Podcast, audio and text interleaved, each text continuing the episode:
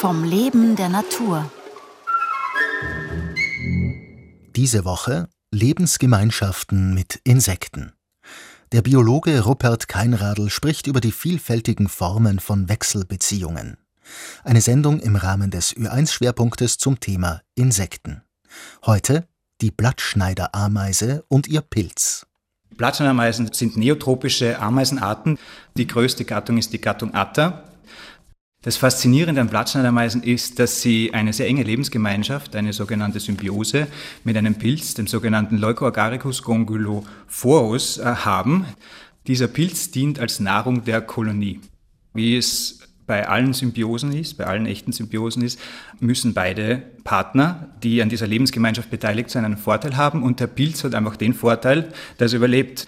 Der wäre nicht überlebensfähig außerhalb dieses Ameisennestes. Die Ameisen benötigen diesen Pilz als Futter. Der Pilz bildet sogenannte Brutkörperchen aus, die die Ameisen dann für ihre Brut dann heranziehen und zur Aufzucht der Brut verwenden. Die Königin bildet 29 verschiedene Kasten aus, das heißt 29 verschieden aussehende kleine Blattschneiderameisen, die ihre unterschiedliche Aufgabe haben. Und die Aufgabe ist in erster Linie die Kultivierung des Pilzes. Da gibt es die sogenannten Schneiderinnen, die ausschwärmen und äh, sich ins Unterholz schmeißen und eben dort Blattmaterial aufsammeln, das als Substrat für diesen Pilz dient. Nachdem die Ameisenkönigin einer Blattschneiderameisenkolonie unterschiedliche Kasten ausbildet, gibt es auch unterschiedliche Größen. Jede Größe hat eine unterschiedliche Anforderung. Da gibt es die Soldatinnen, die sind natürlich die größten, die werden schon relativ groß, also so zwei Zentimeter. Und dann gibt es auch noch äh, Gärtnerinnen, die den Pilz steril und sauber halten. Die müssen sehr, sehr klein sein, sodass sie durch das enge Futterpilzgeflecht wandern können und eben Schadpilze entdecken und ausselektieren können. Von der Größe her würde ich sie auf einen Millimeter circa schätzen. Die sogenannten Gärtnerinnen sind nur dazu da, um das Pilzwachstum aufrechtzuerhalten, denn auch dieser Pilz, der in Symbiose lebt mit dem Blattschneidermeisen, hat Feinde.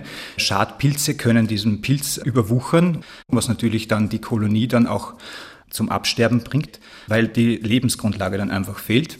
Und solche Schadpilze der Gattung Escovopsis werden von diesen Gärtnerinnen dann aussortiert.